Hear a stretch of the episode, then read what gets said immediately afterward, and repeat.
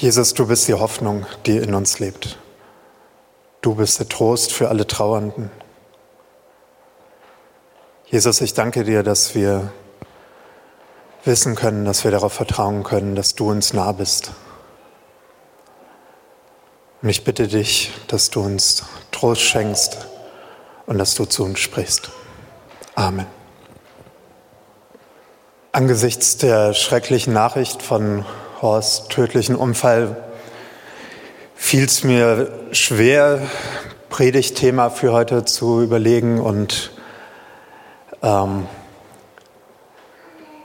ich habe länger überlegt, habe mich dann dafür entschieden, den Evangelientext zu nehmen, der für den heutigen Sonntag vorgeschlagen ist. Das ist der Text, ähm, die meisten von euch kennen ihn vom barmherzigen Samariter. Und in diesem Text, äh, also für mich war Horst jemand, der das verkörpert hat, um was es heute geht. Ich lese den Text aus Lukas 10. Da stand ein Schriftgelehrter auf und um Jesus auf die Probe zu stellen, fragte er ihn, Meister, was muss ich tun, um das ewige Leben zu erhalten. Jesus sagte zu ihm, was steht im Gesetz? Was liest du dort?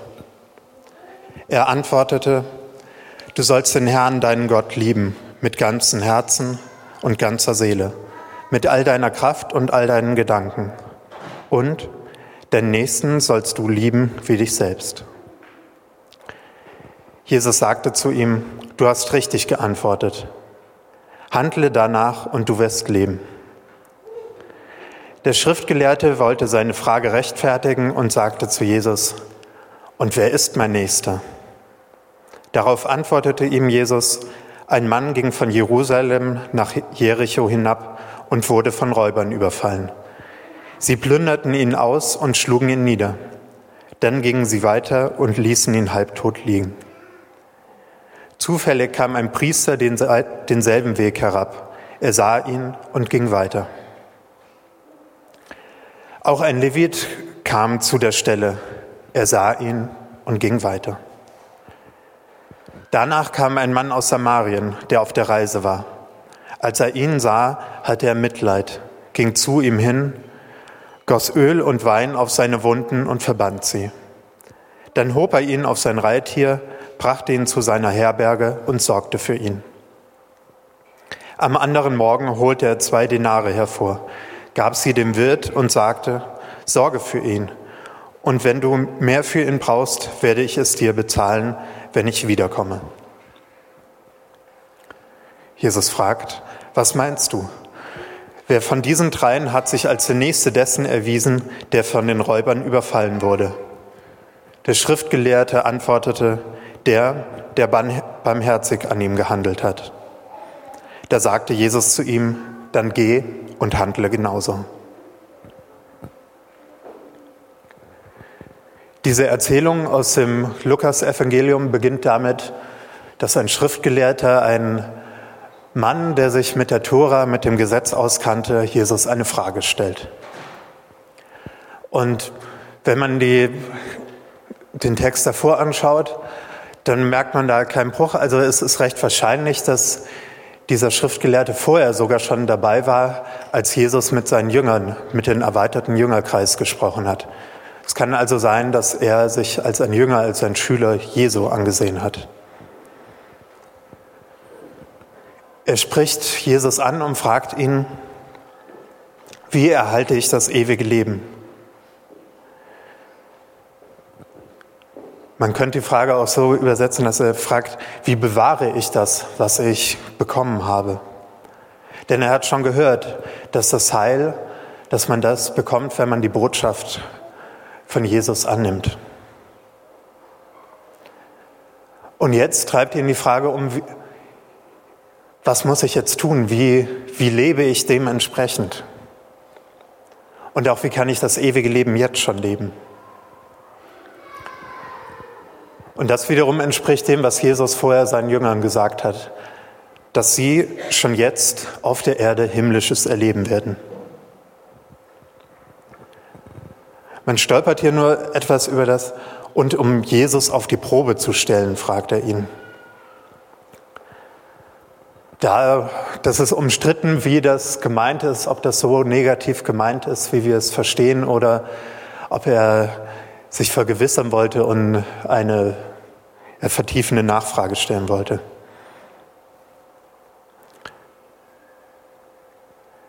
Was aber ganz sicher klar ist, dass es hier nicht um irgendeine theoretische Diskussion, um eine theoretische Fangfrage geht, mit der Jesus reinlegen wollte.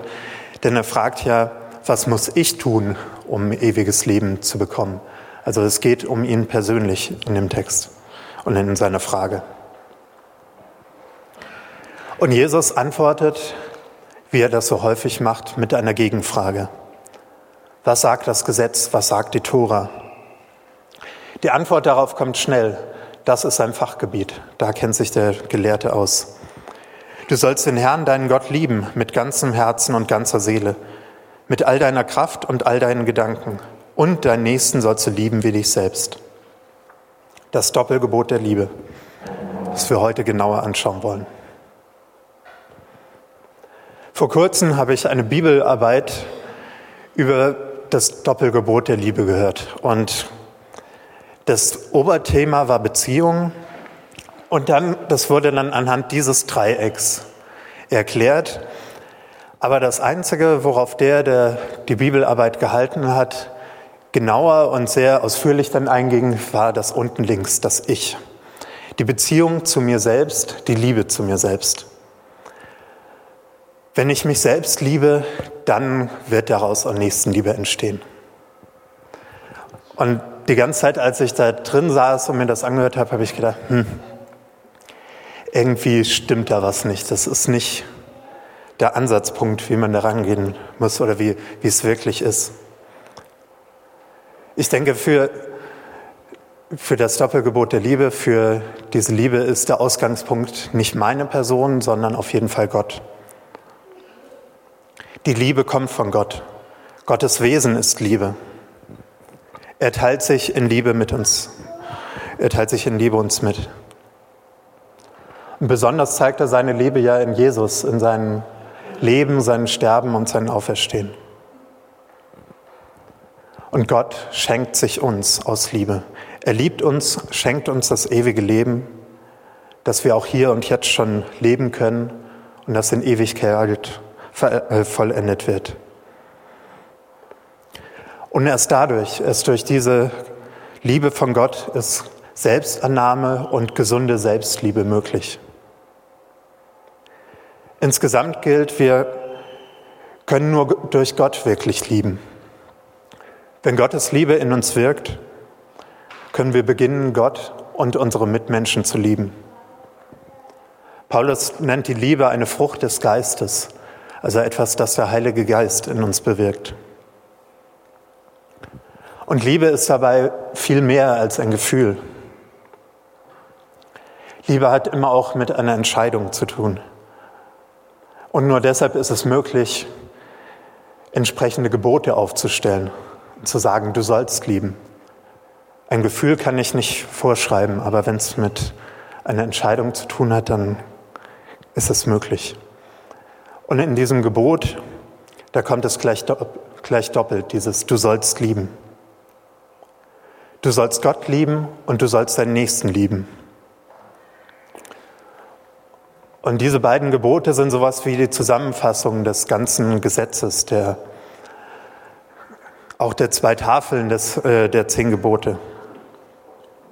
Und beides gehört zusammen, die Liebe zu Gott und zum Mitmenschen. Man kann es nicht voneinander trennen und nicht gegeneinander ausspielen.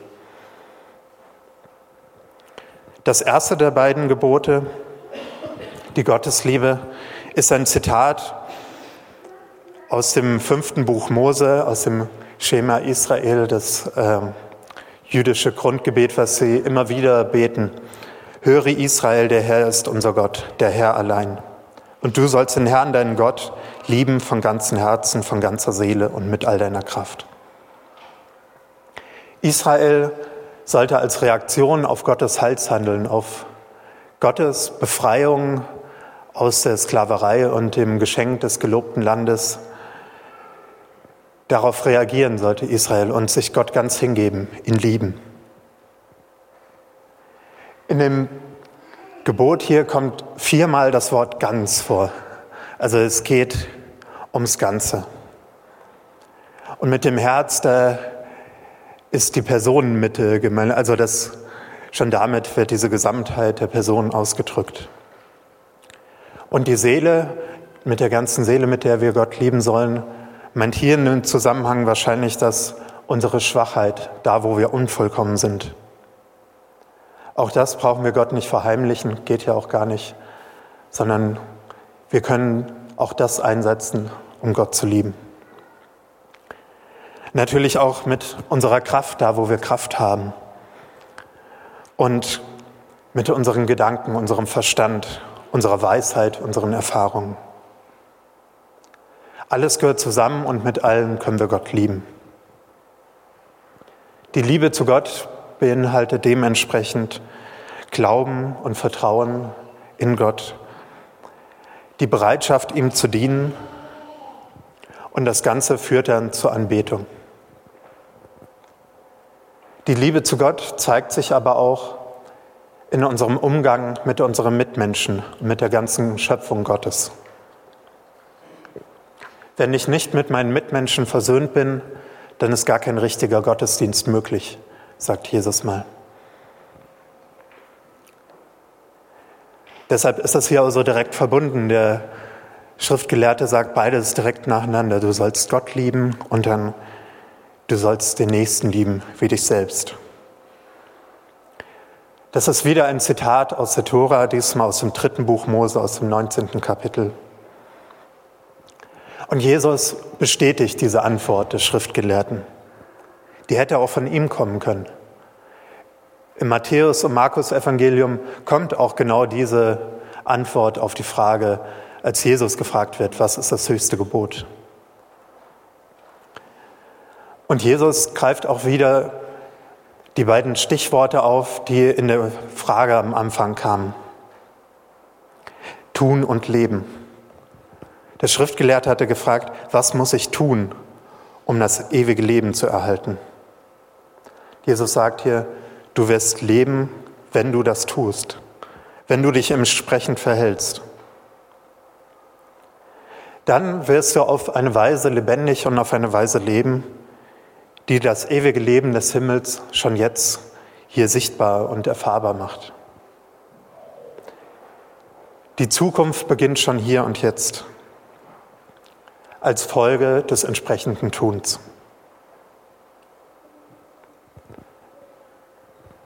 Aber der Gelehrte ist noch nicht ganz zufrieden. Ihm ist das noch zu vage. Was bedeutet das jetzt? Wie kann ich das konkret machen? Du sollst deinen Nächsten lieben wie dich selbst. Das ist so umfangreich. Wo fängt das an? Wo hört das auf? Auch uns geht es ja manchmal so wie, wo soll ich anfangen? Und es gibt, gäbe so viel, wo ich mich investieren könnte und dann machen wir einfach gar nichts, weil wir nicht wissen, wo wir anfangen können. Daher fragt der Gelehrte, wer ist denn mein Nächster? Martin Luther King hat sich sehr viel mit diesem Gleichnis beschäftigt und er hat gesagt, das ist die erste und wichtigste Frage, die wir stellen müssen, um ein wirklicher Mensch zu werden. Wer ist mein Nächster? Der Gelehrte möchte wissen, wie er das umsetzen kann, wie das konkret werden kann. Und Jesus antwortet mit einer Geschichte. Und er antwortet damit ziemlich ausführlich auf diese Frage, was zeigt, die Frage ist auf keinen Fall belanglos oder nicht wichtig. Jesus nimmt sie ernst, die Frage. Jesus erzählt von jemandem, der von Jerusalem nach Jericho ging, von Räubern überfallen wurde und verprügelt wurde, zusammengeschlagen wurde. Und dann liegt er da im Graben und ein Priester kommt vorbei. Und das griechische Wort, was da steht, das heißt nicht nur, er ging vorbei, sondern er ging auf der anderen Seite vorbei. Also er hat einen großen Bogen um ihn gemacht. Er gibt sich extra Mühe, nicht zu nahe an ihn zu kommen, damit er ihn nicht um Hilfe bitten kann. Warum genau er vorbeigeht, das bleibt offen. Das sagt Jesus nicht. Wir können viele Vermutungen machen, aber wir können auch die Antworten einsetzen, die wir immer wieder bringen als Ausrede. Ich weiß ja nicht, wie ich helfen könnte. Vielleicht ist das Ganze ja nur eine Falle, ein Trick. Da mache ich besser nichts. Nach dem Priester kommt ein Levit vorbei und er macht es ganz genauso. Er macht einen großen Bogen um den Verletzten.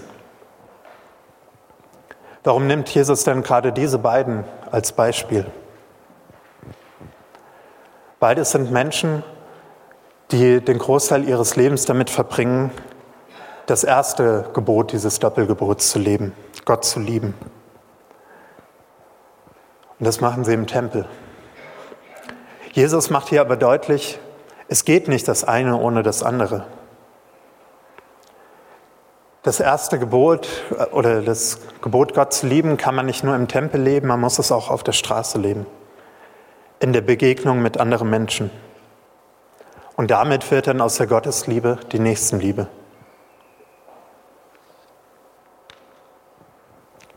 Nach diesen beiden, die vorbeigehen, kommt ein anderer Mann vorbei, ein Mann aus Samarien, ein Samariter. Samariter waren damals bei den Juden alles andere als beliebt. Aus kulturellen und religiösen, geschichtlichen Gründen hatten sie viele Argumente, warum sie die nicht mögen, warum sie wütend sind auf sie. Und Jesus erzählt diese Geschichte kurz nachdem er selber aus einer samaritanischen Stadt rausgeschmissen wurde.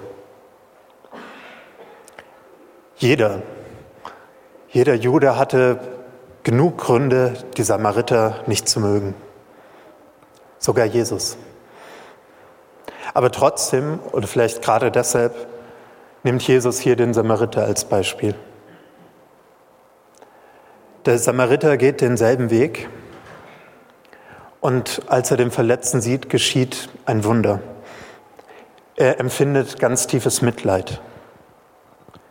Das Leid des Verletzten lässt ihn nicht kalt, es berührt ihn ganz tief. Er hat hier nicht aus freier Wahl überlegt und rational abgewogen, wer ist mein Nächster, sondern er ging mit offenen Augen und mit einem offenen Herzen über diesen Weg und war daher bereit, diesem Verwundeten zum Nächsten zu werden. Was macht er dann? Er leistet zuerst Erste Hilfe, er reinigt die Wunden, er desinfiziert und dann bringt er ihn direkt in ein Gasthaus und kümmert sich dort weiter um ihn. Wahrscheinlich dann umfassender, auch medizinisch, aber auch indem er mit ihm geredet hat, ihm Essen und Trinken gegeben hat. Und damit verbindet er auch die Nächstenliebe mit der Selbstliebe. Denn er weiß, auf dieser Straße, da ist es gefährlich da hätte es auch für ihn selber gefährlich werden können, dass auch er dann überfallen wird.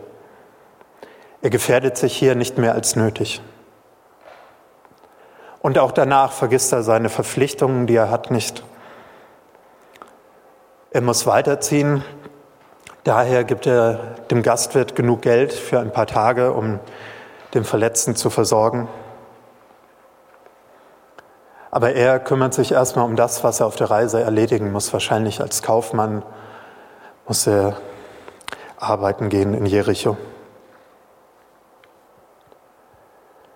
Das zeigt auch, dass Nächstenliebe nicht bedeuten muss, dass ich alles selber mache, sondern ich kann andere bitten um Mithilfe.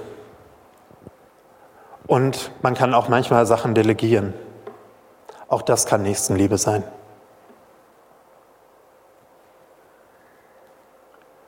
Nachdem Jesus diese Geschichte, diese Erzählung erzählt hat, dann stellt er noch eine Frage. Und wenn man die Frage genau betrachtet, ist es interessant. Das ist nicht die Frage, die der Gelehrte vorher gestellt hat. Der Gelehrte fragt vorher, wer ist mein Nächster? Und Jesus fragt ihm, wer ist der Nächste dem geworden, der verletzt war? Wer ist dem, der überfallen wurde, zum Nächsten geworden? Jesus dreht die Frage um. Die Frage ist also nicht, wer ist mein Nächster, sondern wem kann ich zum Nächsten werden?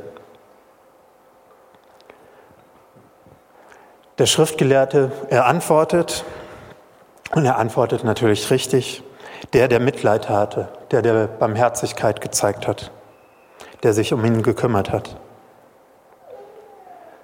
Interessant ist dabei aber auch, dass der Gelehrte hier das nicht ausspricht, wer das war. Er sagt nicht, das war der Samariter. Der Gesetzeslehrer schafft es anscheinend nicht, Samariter auszusprechen. Er sagt stattdessen der, der barmherzig war.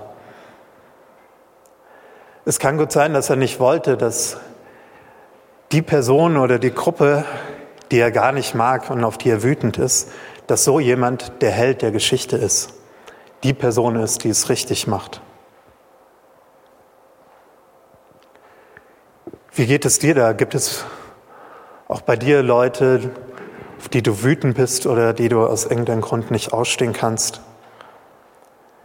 Deren Namen du nicht aussprechen kannst, ohne Ärger zu verspüren?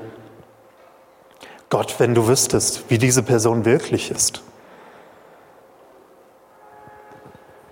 Jesus sagt hier nicht nur, Vielleicht hat diese Person auch etwas Gutes getan, sondern er konfrontiert den Gelehrten damit, mit den Menschen, mit denen er nicht zurechtkommt. Bei wem geht es uns so? Bei wem haben wir Probleme, wenn er oder sie gut wegkommt? Oder wenn du mitkriegst, dass Gott gerade diese Person segnet? Mir geht es manchmal mit so strengen konservativen Gemeinden so, wenn die, die so absolut schwarz-weiß denken. Und wenn ich dann höre, dass Gott gerade da irgendwas gemacht hat und da am Wirken war und Menschen berührt hat, dann denke ich, hm, irgendwie, warum? Diese Gefühle, die wir manchmal in uns haben, das, das ist auch etwas, was Jesus hier anspricht. Jesus zeigt, dass ein Fremder das lebt, was die Juden eigentlich leben sollten. Wir erleben das heute auch manchmal. Eine Bekannte von mir war gerade in Somalia, hat ein Hilfswerk besucht und hat sich die ganze Zeit als ähm, mit Schleier bekleidet, also wie eine somalische Frau sich auch bekleidet und dann auf, dem, auf der Rückreise hatte sie Zwischenstopp in Nairobi und da am Flughafen am Gepäckband wird sie von einem Mann angesprochen, der auch wie in Somalia gekleidet ist, also auch Moslem ist.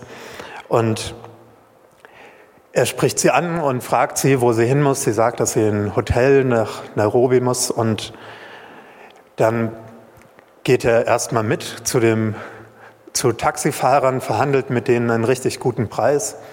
Aber dann entscheidet er sich, dass er und auch sein Cousin noch, noch mitfahren mit dem Taxi bis zu dem Hotel, wo diese Bekannte von mir hin musste, was ganz an der anderen, entgegengesetzte Richtung war, wo er eigentlich hin musste. Aber damit sie da sicher ankommt, begleitet er sie. Und die Bekannte hat dann geschrieben darüber, von dieser Hilfsbereitschaft bin ich immer noch geflasht und leicht beschämt. Denn er wäre nicht gerade der Erste gewesen, den ich auf der Suche nach Hilfe angesprochen, sprich mich ihm anvertraut hätte. Warum? Weil er so anders, muslimisch, fremd aussah? Ich weiß nicht, ob ihr das schon erlebt habt, solche Situationen, wo gerade die, wo wir es nicht vermuten, die sind, die uns ein Vorbild werden. Jesus nimmt so jemand als Vorbild und er sagt, handle genauso. Handle genauso wie dieser Fremde. Lass es zu, dass du jemanden zum Nächsten wirst. Und dadurch, dass Jesus diese Frage umgedreht hat, wem kann ich Nächster werden, zeigt er, dass es gar nicht so um Kriterien geht wie wirklich räumliche Nähe, Verwandtschaft, Nationalität, Bekanntschaft, Es gilt vielmehr universell. Nächstenliebe ist an keinerlei Grenzen gebunden. Jesus fordert ja sogar Feindesliebe. Es geht darum, wer mein Nahesein nötig hat. Und das kann sowohl jemand in meiner Familie, in meinem Freundeskreis oder in der Nachbarschaft sein, als auch jemand mir persönlich Unbekanntes auf der Straße oder weltweit. Wenn ich gefragt werde, warum ich mich für fairen Handel einsetze, dann antworte ich meistens auch mit der Nächstenliebe, dass wir unsere Nächsten lieben sollen. Und dieses T-Shirt, was ich heute anhabe, das wurde wahrscheinlich irgendwo in Asien genäht und die Frau, die das zusammengenäht hat, die sehe ich als meine Nächste an. Sie hat diesen Stoff schon in der Hand gehabt. Dadurch wird sie mir zur Nächsten und ich kann ihr zur Nächsten werden.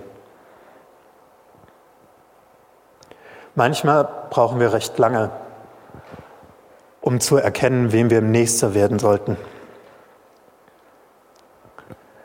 Letzte Woche haben wir das schöne Wetter nochmal ausgenutzt und waren erstmals dieses Jahr im Open-Air-Kino. Da kam ein Film, Welcome hieß er, aus Frankreich. Da geht es um einen Flüchtlingsjungen, einen 17-Jährigen, der aus dem Irak geflohen ist und nach England will, aber in Calais in Frankreich stecken bleibt und nicht über den Ärmelkanal kommt. Und dann will er schwimmen lernen und um rüberschwimmen zu können und geht in ein Schwimmbad und dann geht es so um diese Beziehung des Schwimmlehrers und ihn. Und dieser Schwimmlehrer, der braucht ziemlich lange, um das zu realisieren, dass er genau diesem Jungen der Nächste werden soll. Und manchmal brauchen wir auch so lange, wir müssen immer wieder draufgestoßen werden von Gott. Hier, da kannst du Nächster werden, dieser Person kannst du nahe sein. Wir können Gott auf jeden Fall bitten darum, dass er uns das zeigt, dass er uns offen macht dafür. Und dass er uns wie diesen Samariter mitfühlen lässt mit denen, die leiden. Gott liebt uns und Gott liebt unsere Nächsten. Und daher sollen wir sie auch lieben. Und dafür müssen wir immer wieder Grenzen überschreiten. So wie der Samariter geografische, gesellschaftliche, ethnische, religiöse Grenzen überschritten hat. Und die Selbstliebe, das Liebe deinen Nächsten wie dich selbst, ist da nicht als Bedingung zu verstehen. Sie, sie ist nicht der Maßstab nach dem Motto, wenn ich mich selbst gerade nicht so viel liebe, dann muss ich meinen Nächsten auch nicht lieben. Jesus macht das immer wieder deutlich, dass es für die Liebe keine menschlichen Maßstäbe gibt. Allein Gottes Liebe ist der Maßstab. Nächstenliebe bedeutet ganz praktisch für andere da sein, den anderen nahe sein, anderen Gutes tun. Und dabei auch das zu beachten, was Martin Luther King auch über dieses Gleichnis gesagt hat. Ein barmherziger Samariter zu sein für alle, die am Weg liegen. Äh, ein barmherziger Samariter zu sein für alle, die am Weg liegen geblieben sind, das ist nur der Anfang. Wir müssen begreifen, dass die Straße nach Jericho geändert werden muss, damit nicht fortwährend Männer und Frauen geschlagen und ausgeraubt werden. dem Nächsten, dem, der gerade in Not ist, helfen, aber auch die Straße ändern, dass sie sicherer wird, dass weniger Not entsteht. Und damit, wenn wir das tun, drücken wir auch unsere Liebe zu Gott aus. Das macht auch der aktuelle Wochenspruch deutlich. Christus spricht, was ihr getan habt, einen von diesen meinen geringsten Brüdern, das habt ihr mir getan. Matthäus 25, Vers 40. Wenn wir unseren Nächsten lieben, zeigen wir damit auch unsere Liebe zu Jesus. Und es bleibt nicht nur dabei, Gutes zu tun, sondern allgemein den anderen als Menschen wahrnehmen, ihn annehmen, annehmen als ein Ebenbild Gottes, das von Gott genauso geliebt ist, wie ich es bin. Und mit dem Gott auch in Beziehung treten will. Und in diesem Tun der Nächstenliebe kann unser Nächster eine Gotteserfahrung machen. Er kann Gott begegnen. Und der, dem geholfen wird, kann dadurch Gottes Liebe erkennen. Er kann selber beginnen, Gott zu ehren und von einem Geliebten zum Liebenden werden. Ein Liebenden, der Gott liebt und seinen Nächsten wie sich selbst.